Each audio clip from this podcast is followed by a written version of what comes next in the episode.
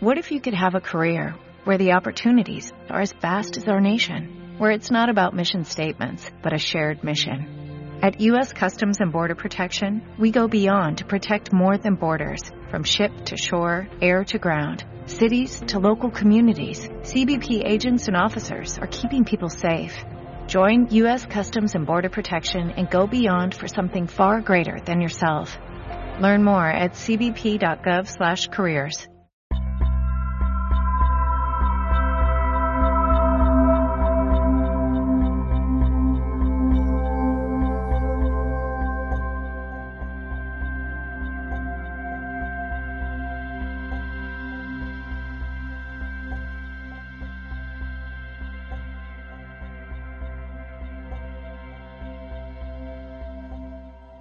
Muy buenas, felices pre-navidades, amigo Fernando. Casi pre-navidades. Primer día fresquito en Cádiz, después de calor aburrido durante meses y más meses. Mi garganta lo nota. La verdad es que ayer hizo el primer día que yo podría catalogar como ya mm, verdaderamente invernal, aunque no estemos en invierno. Pero, pero yo creo que, que ya estamos llegando a... ¿Por qué tarda tanto en, en llegar el invierno? No lo entiendo. O sea, el frío, mejor dicho, que me estoy empecinando. Yo no tengo una teoría clara. Yo me imagino que posiblemente a lo largo de, la historia geológica de la Tierra, pues hay eh, cambios periódicos. O sea, hay momentos en que los, veranos son determinadas fechas y en otros son más, la- más antes o después y tal. A lo mejor nos hemos acostumbrado a que, como realmente los estudios meteorológicos han sido desde relativamente poco tiempo para acá, digamos 100 años o quizá menos, pues a lo mejor hemos fijado una serie de fechas que no tienen por qué ser exactamente así, ¿no? Y voy y me acuerdo siempre de una cosa que es lo que llaman el óptimo medieval, Mm, oh. que eso es una cosa muy divertida. Todo el mundo piensa en la Edad Media pues como una cosa como muy fría y como una cosa pues que la gente iba a mal arropada porque no tenía. Bueno, pues hay un periodo un poco antes del año 1000. El año 1000 fue un año muy duro. Pero sin embargo, un poco antes de eso, en el año 900 y algo, pues en Europa se vivía muy bien, hacía más calorcito, la gente estaba más a gusto y tal. Y eso, por ejemplo, también ocurrió en la época, pues más o menos de que podía corresponder a Nerón. Mm. Eso es lo que te explica, te explica, por ejemplo, No que porque la- Nerón le metiera fuego a todo.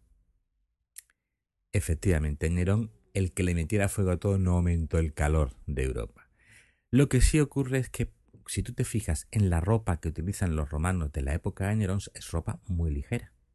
No hay descripciones de grandes eh, ropajes, ni mantos, ni nada por el estilo. Esta sábana famosa. ¿no? Exactamente. Y sin embargo, cuando uno ve los mosaicos de la época de Marco Aurelio, alrededor de unos 100 años, ciento y pico años después, pues te das cuenta pues que llevan grandes mantos con eh, cu- cuellos de armiño y todas estas cosas. ¿Y por qué? Pues yo mm, estoy convencido que uno de los motivos, posiblemente no el único, pero uno de los motivos es que hacía bastante más frío en Europa en el año eh, casi 200 que en el año eh, 50 o 60 después de Cristo. Total, que son vaivenes de la vida y de la climatología Eso es lo que yo pienso. y, y que no tenemos que preocuparnos por nada. Yo creo que no. Ya Bueno. veremos, pero vamos, yo creo que no. En, esta, en este podcast de hoy, nosotros nos hemos propuesto hablar de varias cositas. Vamos a decirlas. Vamos a hablar del derecho a la huelga en primer lugar. Después hablaremos del juego, del juego de Ender, Sí. que aquí me vas a contar tú a mí, porque yo no, no la he visto, vamos, ni la he visto, ni he leído nada, ni nada de nada. Y después hablaremos de iglesia y de evolución. Fernando, ¿por qué tenemos que hablar del derecho a la, a la huelga? Yo sé que siempre hablamos de cosas de actualidad y ahora mismo está en boga de todo el mundo, en poca, perdón. Y, y en Madrid está ocurriendo que no hay servicio de limpieza, por ejemplo. Efectivamente. No hay, servicio de, no hay servicio de limpieza. Ese problema lo hemos tenido también en Cádiz. alguna- Efectivamente. Alguna vez que otra. ¿Y qué ocurre con el derecho a la huelga? ¿Dónde están las limitaciones o dónde está Ahí, en fin. ahí- ahí es ahí es donde está el problema. Vamos a ver. Yo no voy a entrar si la huelga en Madrid, como la de Cádiz en su momento, es justa o injusta. Entre otras cosas porque no tengo versiones realmente fidedignas de las dos partes. Y me imagino que la empresa, o las tres, porque en este caso más bien hay tres partes. La empresa dice una cosa, el ayuntamiento dice una tercera y los sindicatos y demás dicen otra. Pero sí estoy convencido, y ayer cuando pensaba sobre este tema me di cuenta de algo que no me había dado cuenta nunca, que es una huelga esencialmente es una guerra. Y si no queremos admitirlo es porque queremos pensar. La guerra la definían los antiguos como la continuación de la política por otros medios. O sea, cuando tú no llegas a un acuerdo político, pues lo que haces es agredes al enemigo. Y aquí ocurre igual.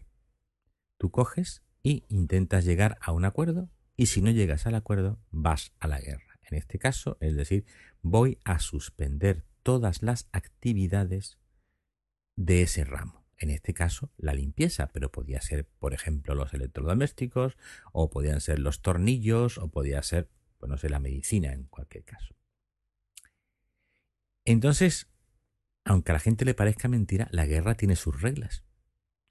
Y entonces, eh, normalmente, hay cosas que en la guerra no se pueden hacer.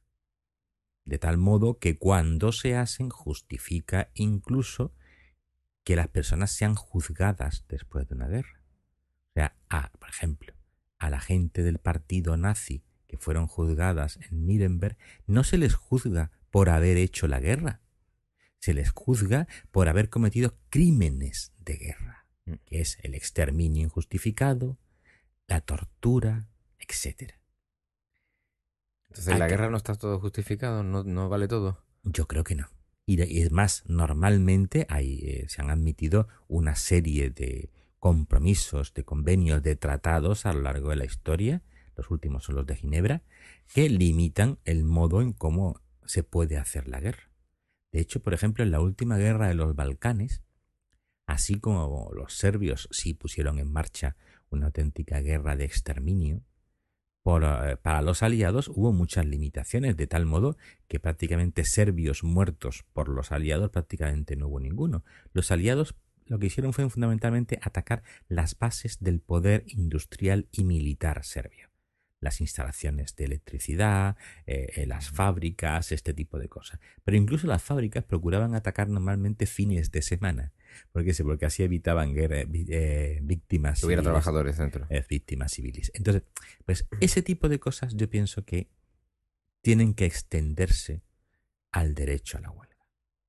Vamos a ver, yo entiendo que cuando los trabajadores no consiguen llegar a un acuerdo con su empresa con su contratador, el que sea, pues tienen derecho a algún modo de presión. De defensa. De defensa. Pero, sin embargo, sin embargo, no todos los modos de presión y no todos los daños que eso puede generar pueden ser justificables. Tradicionalmente se dice que en la guerra, y yo creo que aquí también es aplicable, una guerra es justa, es lícita, cuando, primero, no es una guerra ofensiva sino defensiva. O sea, no es que tú vayas a por el de al lado, sino que te estás defendiendo. Dos, cuando hay una proporción de medios. Imaginemos una proporción, eso es fácil. Imaginemos que vienen 20 tíos a invadir Cádiz con burros. Y entonces nosotros cogemos y sacamos 20 tanques y los barremos. No hay una proporción. Y en tercer lugar, cuando cesan las hostilidades en el momento en que las circunstancias cambian. O sea, si el enemigo está dispuesto a negociar, pues ya en ese momento se tiene que plantear la necesidad de parar las hostilidades, las operaciones de combate que dicen los técnicos. Bueno, pues en España, desgraciadamente, en las, en las guerras, en las huelgas, mm. estas cosas me da muy la impresión de que muchas veces no se mantienen. ¿Por qué? Yo no podría decirlo con ejemplos claros, pero me da la impresión de que, aparte de los motivos estrictamente laborales que me parecen justos, porque una cosa que hay que tener en cuenta es que tradicionalmente las crisis se utilizan por el medio empresarial para soltar lastre. Quiero decirte, tú vas contratando gente en base a unas necesidades y a una tecnología, pero esas necesidades y la tecnología van cambiando. Y llega un momento en que ya la cantidad de personas que tienes haciendo un trabajo no te reportan beneficios. Claro, pero no habíamos flexibilizado ese, ese terreno. Claro, y de hecho, y de hecho, se está, se está haciendo. Muchas veces el problema es que unos u otro o los dos no respetan esa flexibilización. Ni las normas que conllevan esa flexibilización, porque claro, se flexibiliza que tú puedas despedir a gente en función de tus necesidades, pero muchas veces el empresario no tiene ganas de, responder eh, con las obligaciones que, conlleva eh, despedir a gente, aunque sean pocas. No tiene ganas de gastarse dinero. Efectivamente. que sí, que todas esas cosas son muy matizables. Pero también ocurre lo contrario. Que aprovechando una crisis, los trabajadores a veces mezclamos dos conceptos que no son idénticos. Pensamos que los trabajadores y sus representantes son esencialmente la misma cosa. Y a veces lo son y a, veces, no. y a veces no. claro. A veces los sindicatos no representan solo a sus trabajadores, a la gente que los apoya, que los que les da legitimidad, sino representan también a otro tipo de intereses, que pueden ser políticos o incluso estrictamente sindicales. Mm. Me explico. Intereses políticos. Un partido pues, quiere dinamitar las operaciones de otro partido, una cosa bastante fácil y que además prácticamente no lleva desgaste político para el partido agresor, digamos en este caso, es provocar huelgas. O mejor dicho, tú no es que las provoques, tú las mantienes. Y la segunda cosa, en un país como el nuestro, en que está clarísimo que el papel de los sindicatos está en crisis, esto pues un buen momento de reivindicarse así. y de ganar terreno por parte de, los sindicatos. Efectivamente. yo creo que es bastante evidente en estos tiempos que los sindicatos en muchos aspectos han perdido, sobre todo diría yo, legitimidad. Primero, porque se han visto mezclados en una serie de operaciones de dudosa legitimidad. Y segundo, porque muchas veces han adoptado posturas que sus mismos representados no admitían. Sobre todo en los últimos años. Efectivamente. No, no, yo no estoy, yo no estoy criticando el papel del sindicato desde el punto de vista histórico. Estoy, estoy criticando el papel del sindicato evolutivamente, mm. en el hoy y ahora, en el aquí y ahora. Entonces, todas esas cosas conllevan que a veces se utilicen conflictos totalmente mm, verídicos, totalmente reales y legítimos para operaciones que no son ni tan reales ni tan legítimas. Y por eso es importante, muy importante, las limitaciones al derecho de huelga, igual que existen limitaciones, pues por ejemplo, la, la primera gran respuesta que se dio al derecho de huelga hace muchos años fue el lockout. El lockout es cuando cierras la empresa. Entonces, pues se dijo que eso no es posible hacerlo. Y otra cosa que se dijo es que mientras hay de huelga... Perdona, perdona, espera, vamos a hacer una pausa porque eso me, me ha llamado la atención. la primera gran respuesta es que no se puede cerrar la empresa ante una huelga. No. De hecho, legalmente, legalmente tú no puedes decir, pues yo cierro la empresa y aquí ya no trabaja nadie y vamos a volver a abrir cuando a mí me dé la gana. Mm. Pero sí se podrá hacer de manera subversiva. Bueno, claro, tú puedes ser, igual que puedes poner, puedes poner clavos a la puerta de un autobús, pero que si te eso no es legal. Por ejemplo, sacando un decreto donde diga que cierras Canal No. Sí, pero ahí, hay, otra historia. No estaban en huelga ya, pero... Sí, pero a ver. Es que ahí estamos mezclando con un, con un tema que es bastante distinto. Mm. ¿Qué ocurre cuando una empresa no solamente no es, eh, no reporta beneficios, sino que además genera unas pérdidas monstruosas en un periodo de crisis? Si yo no puedo cerrar esa empresa, pues lo que ocurre es que evidentemente me está generando pérdidas y esas pérdidas las tienen que pagar alguien. Y ese alguien no es el político de turno. Ese alguien son la gente, en el caso de Canal No, la gente que paga impuestos, tú y yo. Otra cosa es discutir cómo se ha llegado a ese punto. Ah, evidentemente.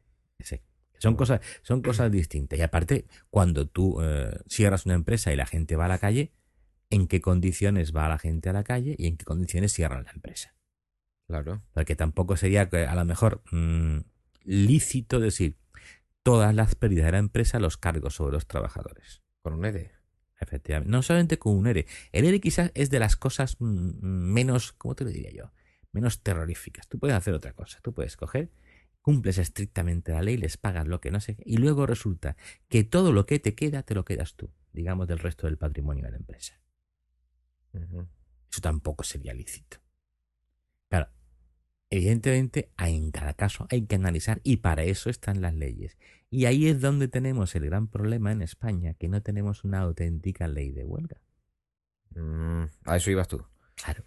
¿Por qué? Llevamos 40 años de evolución más o menos democrática y sin embargo, pues una de esas grandes carencias que tenemos es el hecho de que España no tiene una auténtica ley de huelga. Es una de esas cosas que siempre pensamos aquí y decimos que a ver quién es el que le pone el cascabel al gato. ¿No? Claro. Como esa tenemos unas cuantas, ¿no? Muchas. Fruto de nuestra transición. No, vamos a ver, fruto no tanto de la transición, pienso yo, como de cómo han ido evolucionando las cosas mm. luego. Hay que adaptar el sistema. Efectivamente, los sistemas o son algo vivo o, o desaparecen. Nadie podía saber en el año 73 cómo iba a evolucionar España hasta el año 2013. Claro. Mm. Entonces, ¿Qué ha ocurrido? Pues una serie de cosas, algunas positivas, otras negativas, etc. Pues el sistema tiene que adaptarse a ellas. O sea que según tú es necesaria una ley de huelga. Claro. Alguien tiene que definir, y tiene que ser los que están legitimados, las Cortes en su caso y el gobierno para promulgarlo. ¿Qué derechos asisten a los trabajadores cuando quieren no ir a trabajar? ¿Qué derechos asisten a los trabajadores que sí quieren ir a trabajar? qué derechos asisten a los empresarios en determinadas circunstancias y cuáles son las obligaciones de todos ellos.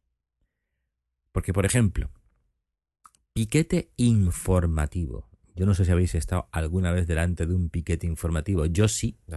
Y os puedo. No, quiero decir que no, que no. Que no es informativo. Los que yo he visto no, eran informativos. Por lo menos los que yo he visto, oye. Pues yo sí he estado en varias ocasiones a lo largo de mi vida delante de piquetes informativos. Y desde luego, mm, uno de ellos me informó vía indirecta de que si iba a mi trabajo me partiría en la boca. ¿Me has informado? Efectivamente, me han informado. Además es una historia curiosa porque hubo un momento hace años, cuando yo estaba estudiando, que trabajaba los otoños en la recogida de la asitura.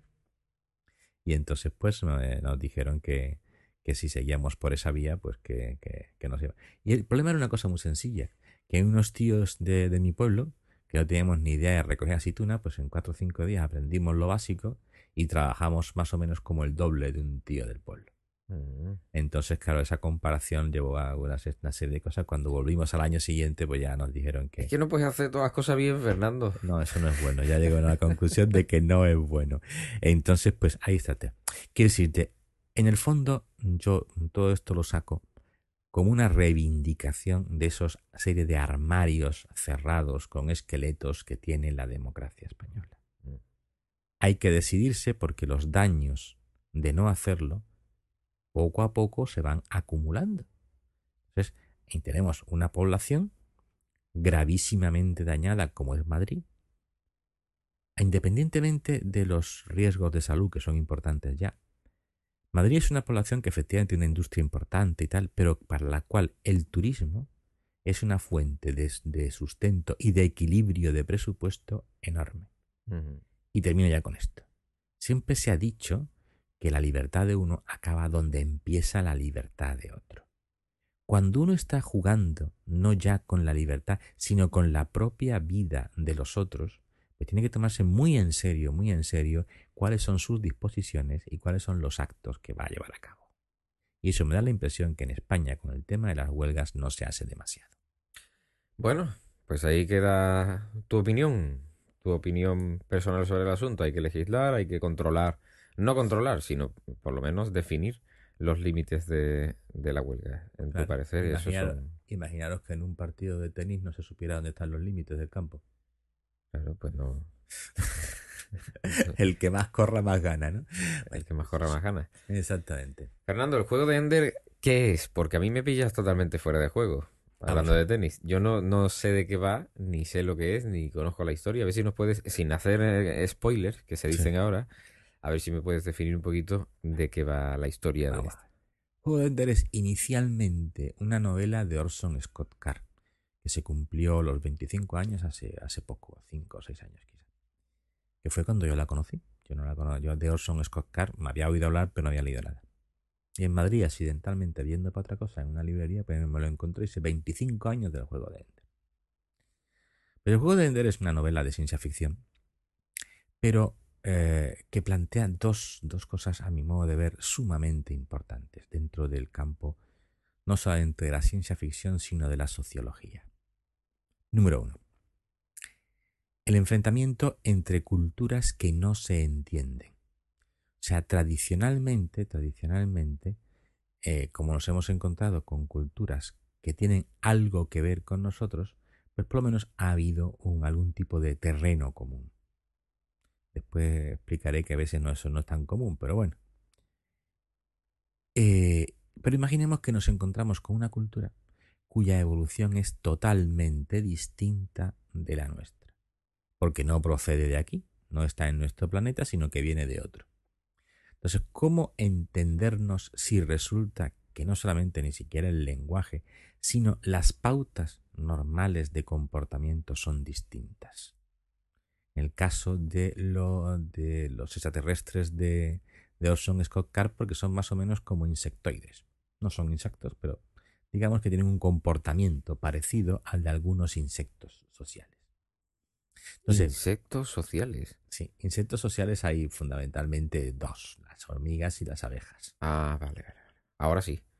Y yo estaba buscando dentro de nuestra sociedad algo al que pudiera llamar insecto. No, no, no. Quiero decirte que el planteamiento social de, esta gente, los fórmicos, que es como los llaman en algún momento, pues es de, de parecido al de los insectos sociales que es bastante distinto, bastante distinto al planteamiento que tenemos eh, habitualmente aquí, donde lo fundamental es la individualidad. Nosotros tenemos individualidades que acumuladas dan sociedad, mientras que los insectos sociales sería la inversa, es una sociedad que da lugar a individuos.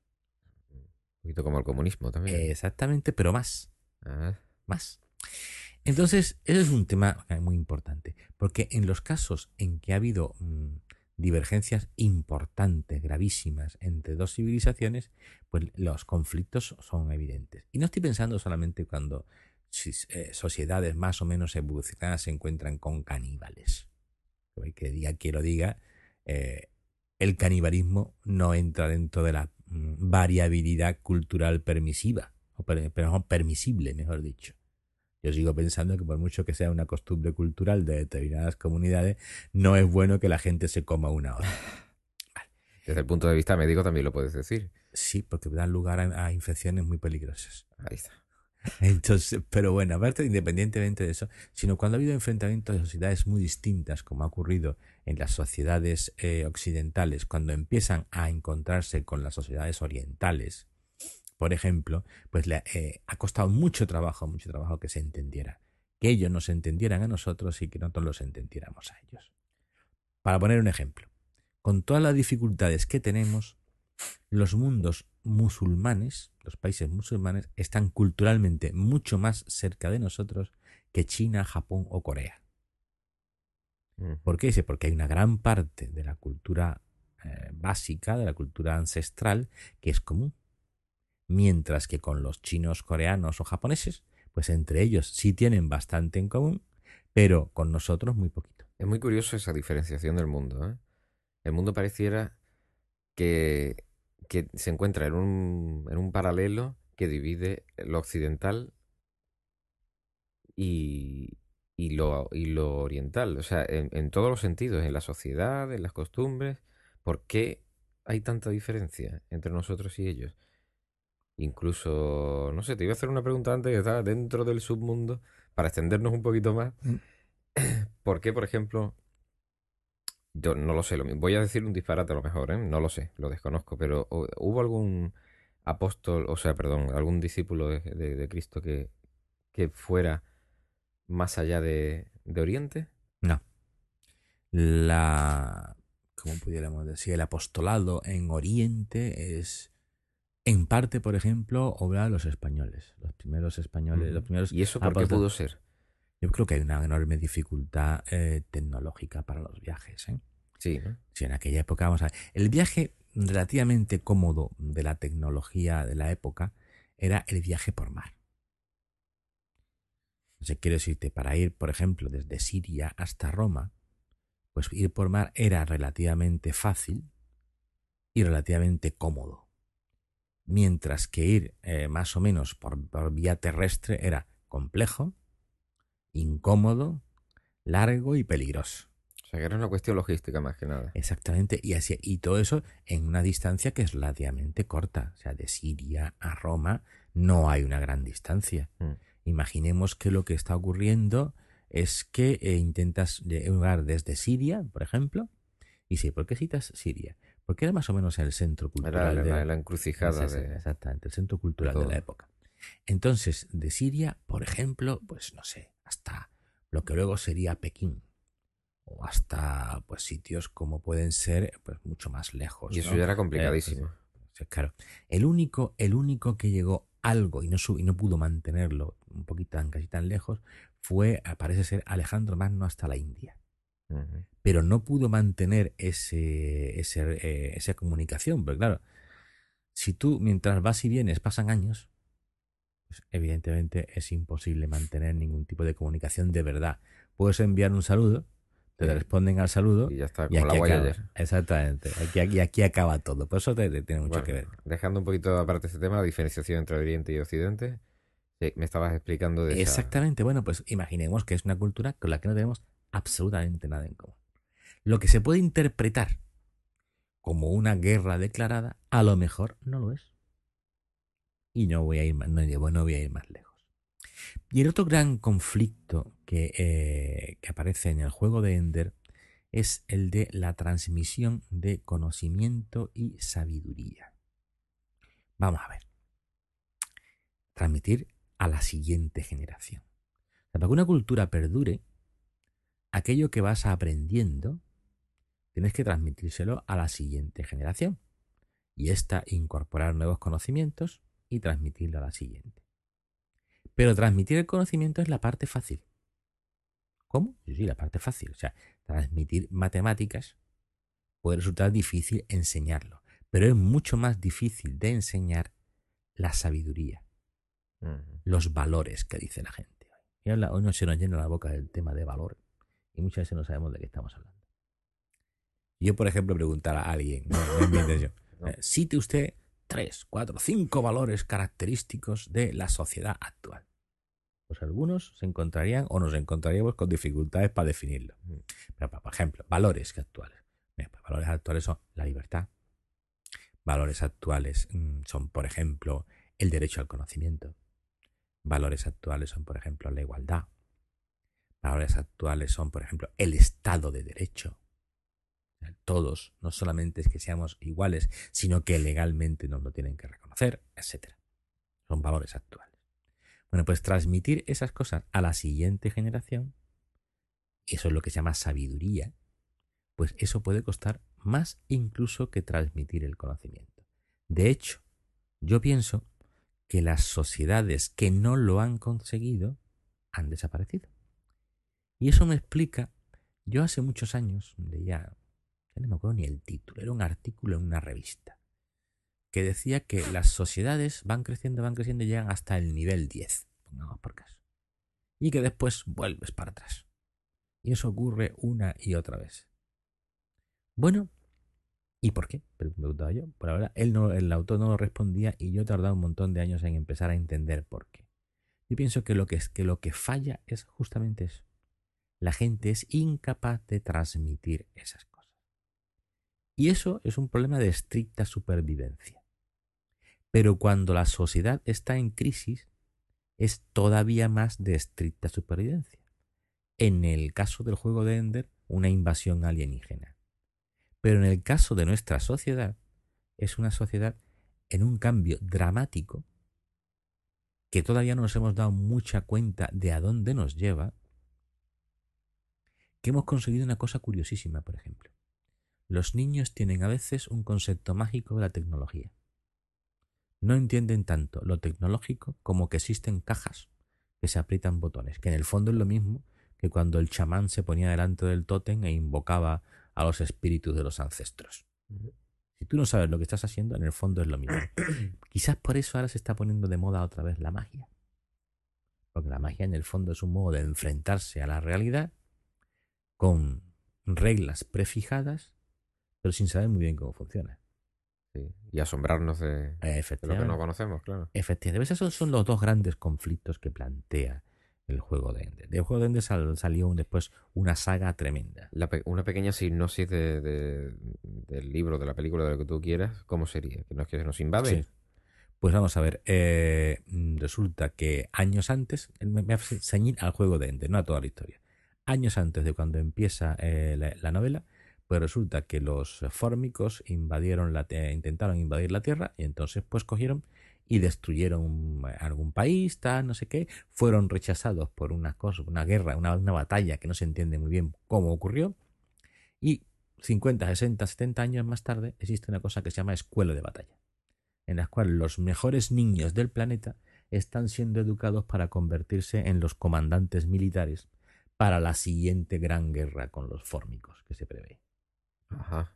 Entonces, ¿sí? ¿por qué se escogen niños? Es porque los niños son como esponjas a los niños les puedes enseñar prácticamente todo. Y si tienes un material muy bueno, estamos hablando del uno por millón mejor de toda la raza humana, pues resulta que consigues grandes resultados, que es lo que estos intentan. Ahí me paro. Vale. O sea que nos tenemos que asegurar la supervivencia y, como tú dices, en una guerra con otras personas que a lo mejor lo que pasa es que no nos estamos entendiendo. Efectivamente. Eso pasa, eso pasa muchas veces. Mucho, cuando uno ve la historia con perspectiva, se da cuenta que muchas de las guerras que se han eh, padecido, porque al final las guerras se padecen, no son tanto decisiones eh, meditadas y llevadas a eso, sino faltas de entendimiento. A veces no, ¿eh? a veces son países o, culturas netamente agresivas. La Segunda Guerra Mundial, por ejemplo. La Segunda Guerra Mundial es un problema de agresividad cultural. el plan, mismo planteamiento de, del nazismo es netamente ofensivo. O sea, es imposible plantearse un sistema nazi eh, circunscrito a una, geografía concreta. ¿no? Porque además eh, para ellos eh, todos los demás son naturalmente esclavos de la raza privilegiada, la raza aria. Entonces, ahí es netamente agresivo.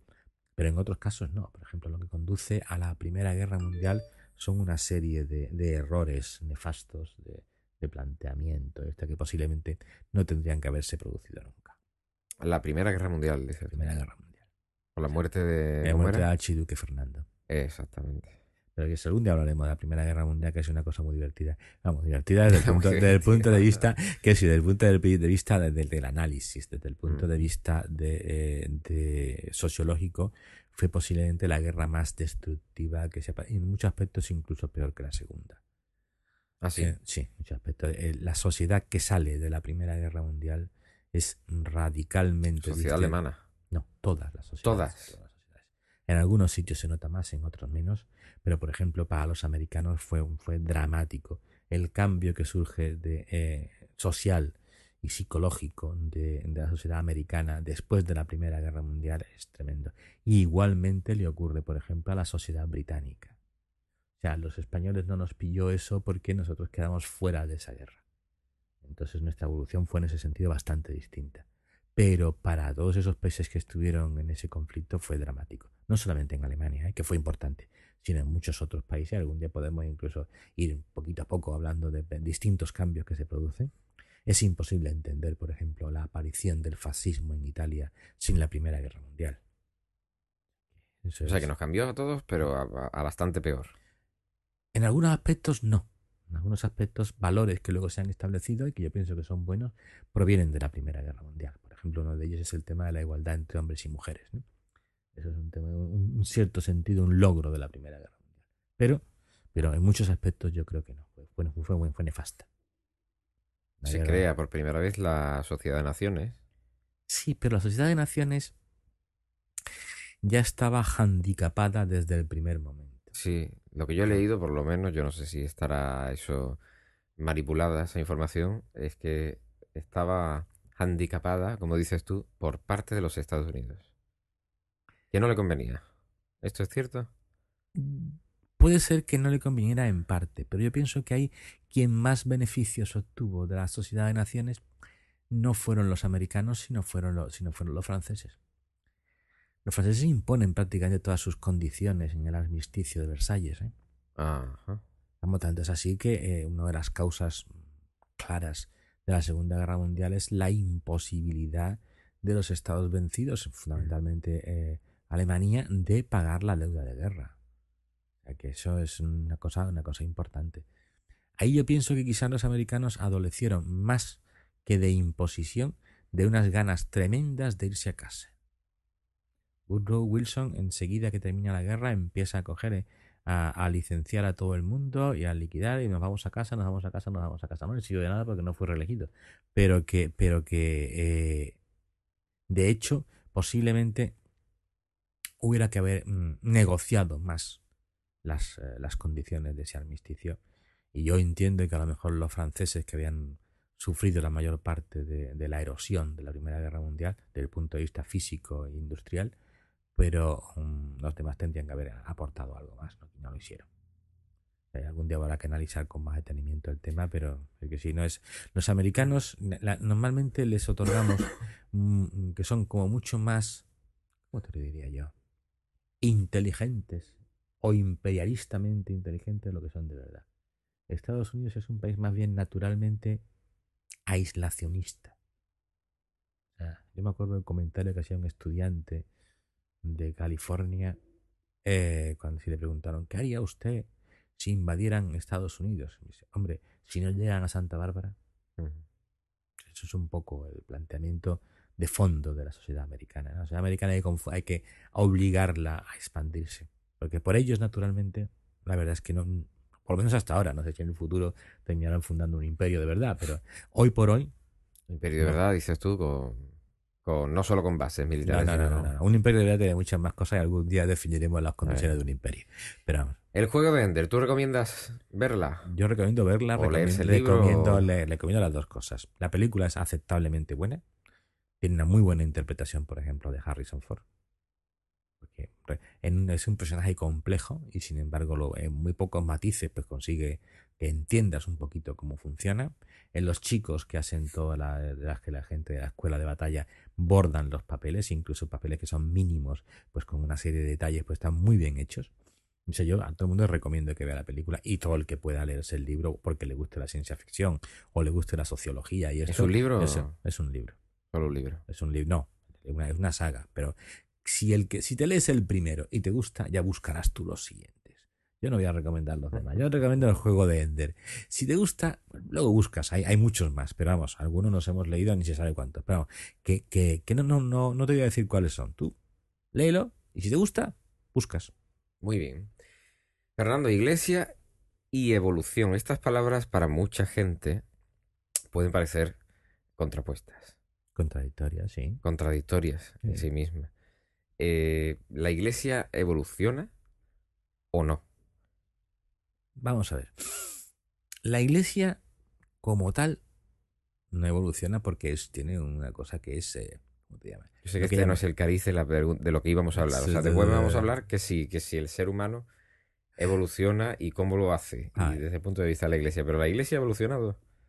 Sí, lo que hay cosas es que no se le puede pedir que evolucione porque no son suyas. ¿Como cuál? De hecho, tradicionalmente se llama depósito de la fe. Vamos a ver. Lo que Cristo define, eso no lo puedes cambiar porque no es tuyo. Y dice, bueno, pero Cristo es Cristo. Y sí, pero Cristo es Dios. tú no puedes cambiar a Dios. Por ejemplo, una cosa muy fácil de ver. Cuando se dice, ¿por qué las mujeres no se ordenan? Porque Cristo no las ordenó. En una sociedad en que eran casi más comunes las sacerdotisas que los sacerdotes, Cristo no ordena sacerdotisas, a pesar de que haya mujeres que desde un punto de vista intelectual y humano estaban por encima de sus apóstoles. Que no tiene nada que ver. Efectivamente, no tiene nada que ver. la mujer no se ordena por el hecho de que sea menos digna que el hombre. Si la mujer fuera menos digna que el hombre, habría que decir que la Virgen María es menos digna que San Pedro, por ejemplo. Y eso no es verdad. Sino la mujer no se ordena porque Cristo no las ordenó. ¿Por qué no quiso ordenarlas? No lo sé. Es un problema entre Dios y sí mismo. Para mí, lo que esto es que no. Por ejemplo, otro tema importante. Eh, el tema de la confesión. Que está muy discutido, tal, y que está, periódicamente aparece, desaparece, tal. Pues Cristo no habla de decir, bueno, yo os perdono, tal, no, no, no, no. Sino habla a gente muy concreta de decir, mira, oye, a quien le perdonen los pecados, le son perdonados. Y que no se los perdone, pues no se los, no le ha sido perdonado. No dice que a través de unos rituales, tal, no, no, no. Tiene que haber alguien concreto que te perdone. Pues mire usted, eso no, que no, tú no podrás discutir si eso es justo, injusto, lo que tú quieras. Pero lo que no puedes es cambiarlo. Porque si cambias eso, lo que estás diciendo es que Dios no es el fundador de la iglesia, con lo cual, apague ya, bueno, aquí a mí se me ocurren muchas más cosas no, que no. Creo que no le gusta y te la puesta porque es, es, lo que es y así se hizo en su momento. Efectivamente. Hay muchas cosas que a mí me gustaría hacer, por ejemplo, y que no haces porque dices, jo, porque son malas. Y si, ¿cómo sabes que son malas? Pues, pues mira, porque Cristo las dijo.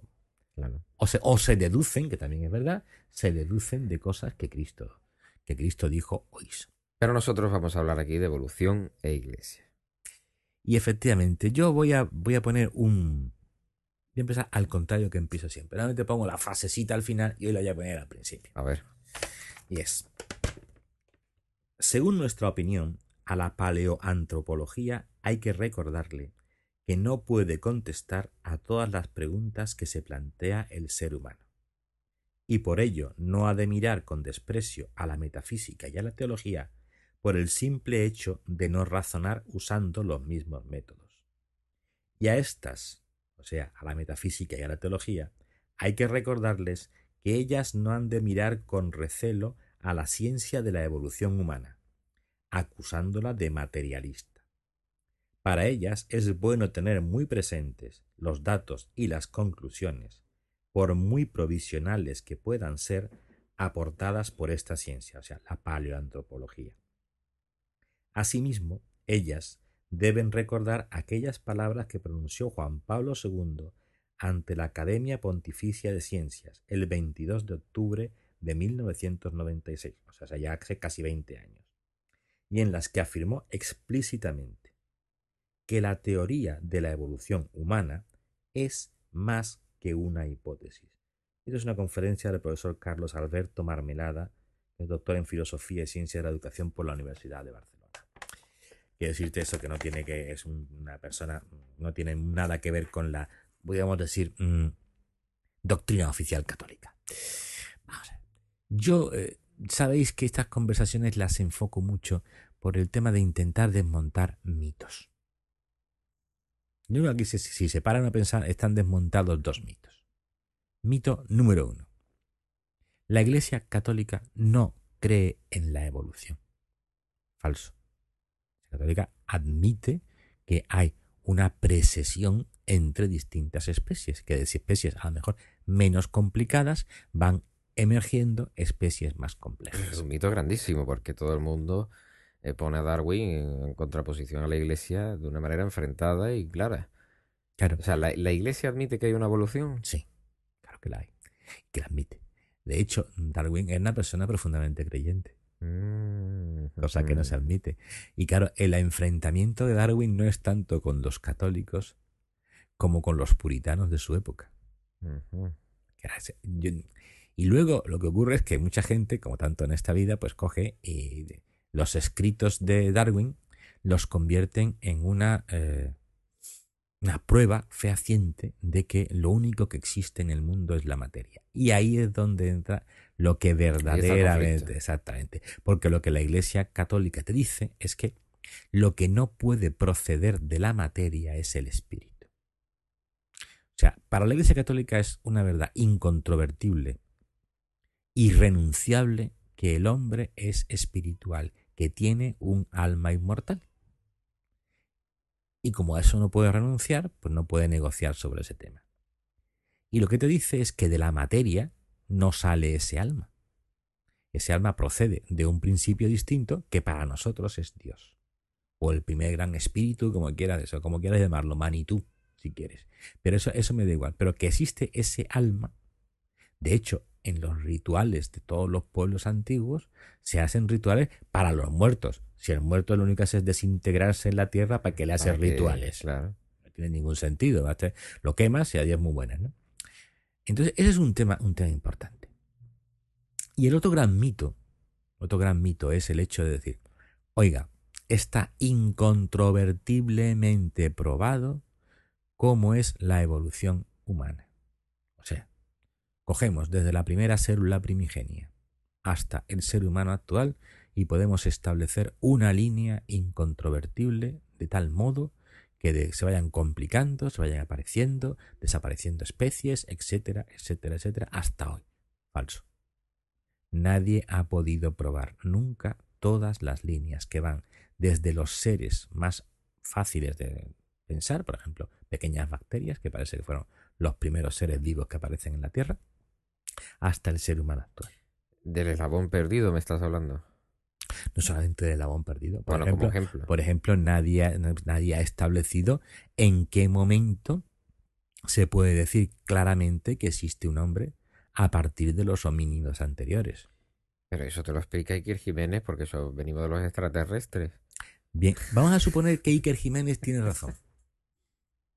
Eso para mí no me establece ninguna diferencia, porque en algún momento, en algún momento, en su planeta originario tuvo que darse un fenómeno parecido. Como decía el gran eh, Parménides, de la nada nada sale. O sea, los extraterrestres, caso de que vinieran aquí, vinieron de algún sitio. Y si vinieron de algún sitio, en algún sitio tuvo que haber una evolución. Y me da igual que fuera en su planeta originario, como en un planeta hace un billón de años, que fue el origen de todas las especies inteligentes. En algún momento, a partir de una forma muy elemental tuvo que emerger una especie inteligente. para mí lo que diga Iker Jiménez no me aporta nada en el sentido de que no cambia nada de la esencia del problema. O sea, que tú no crees que vaya que vengamos de los homínidos. O no, o no está demostrado, simplemente. No, no. Vamos a ver. Yo pienso, si venimos de los homínidos, claro que sí a partir de especies relativamente poco complejas de homínidos, han ido emergiendo las primeras especies realmente humanas que podemos decir son los que sabemos que son el neardental, por ejemplo, y los cromañones. A partir de nosotros parece que provenimos bastante más de los cromañones que de los neardentales. De hecho, algunos experimentos con ADN mitocondrial dicen que efectivamente provenimos de, ADN cromañón, Y, no, no, y no neardental. Los neardentales parece, parece que son una rama del tronco del cual emergemos nosotros. Eso no significa que no procedamos todos de una especie mucho más sencilla.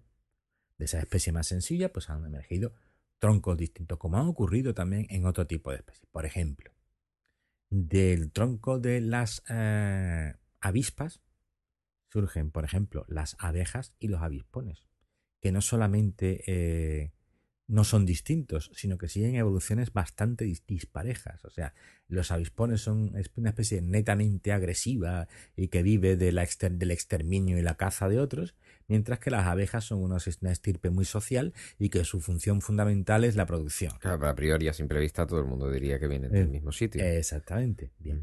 Entonces, ¿qué ocurre? Pues mm, lo que no está demostrado, lo que no está demostrado es cuáles son esos pasos que van desde esos homínidos hasta hace aproximadamente varía mucho. Entre dos millones y un millón de años empiezan a aparecer homínidos compatibles con nosotros. Evidentemente muy distintos de nosotros, pero, pero ya que empiezan a tener rasgos comunes con nosotros. Ahora bien, esa evolución característica que puede haber dado uno o varios troncos, pues resulta que lo que no, eh, lo que no te explica es la aparición del espíritu humano esa característica que te hace reflexionar sobre ti mismo, esa característica que hace que pienses en algo que es extraño a lo meramente material. Por ejemplo, un mono puede, hacer algunos tipos de herramientas, dice sí, de hecho lo hacen. No, es especialmente complejos, pero lo hacen. Hay eh, aves que utilizan eh, piedras para romper otras cosas, dice pues claro que las hacen. Pero no se plantean a partir de ahí cuál es el fin último de que tú te hagas una eh, herramienta. ¿Cómo eso tiene que ver, pues, por ejemplo, con temas tan importantes para el ser humano actual, cuál es el fin último de la raza humana? Un mono nunca se plantea el fin del mundo. Para nosotros es una constante a lo largo de toda nuestra historia, tanto los que creemos en Dios como los que han sido profundamente ateos, el tema de cuál es el fin del mundo, cuál es el principio y cuál es el fin.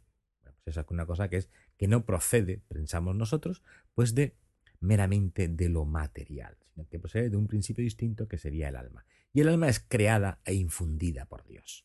Ahí es donde está el, gran, la gran diferencia.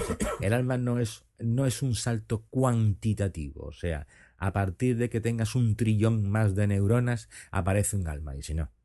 Es un principio distinto que no depende de la complejidad del cerebro. Aunque, y es importante, solamente claro, necesita para su desarrollo pues una complejidad mínima dentro del organismo en el que se aloja, por decirlo de alguna manera. Es, esa es donde están las grandes, las grandes diferencias. O sea, que la Iglesia no, no rechaza la evolución. En absoluto. Es el gran titular. Puede, ser que al principio, pero no solamente la Iglesia Católica, sino casi todas las iglesias, rechazaron los postulados de Darwin. Bien. Tampoco Darwin no se explica muy bien. Darwin adolece de muchas cosas. Una de ellas es que mm, primero no se explica bien. Y segundo, es, era un tío que posiblemente también un poquito pagado de sí mismo, ¿no? Si tú no crees en mí es que estás contra mí, no sé qué, un poquito eh, a, estilo religioso. Darwin pide también en sus postulados una fe, porque claro, él tampoco puede demostrar. Estamos hablando de, de la paleoantropología, es una ciencia que nace posiblemente con él, pero que en su época no tiene gran cosa, que lo que se basa es pues los viajes del Beagle, el barco en el que estaba tal, no sé cuánto, recogiendo distintas muestras, la isla Galápagos, no sé qué, no sé cuánto, etcétera, una serie de planteamientos, pero que él no tiene grandes muestras. En su época todavía no había mucho sobre, sobre el estudio morfológico de los huesos y estas cosas, ¿no? De hecho, en su época ni siquiera se admitía la existencia de dinosaurios, pongamos por caso. Claro, se decía que eran leyendas antiguas. Los dragones eran unas leyendas estúpidas y no sé cuánto. ¿Qué decirte? Que posiblemente por parte de las iglesias, y vuelvo a repetir, la iglesia con la que se encuentra Darwin no es la iglesia católica, sino es la, iglesia puritana de su época.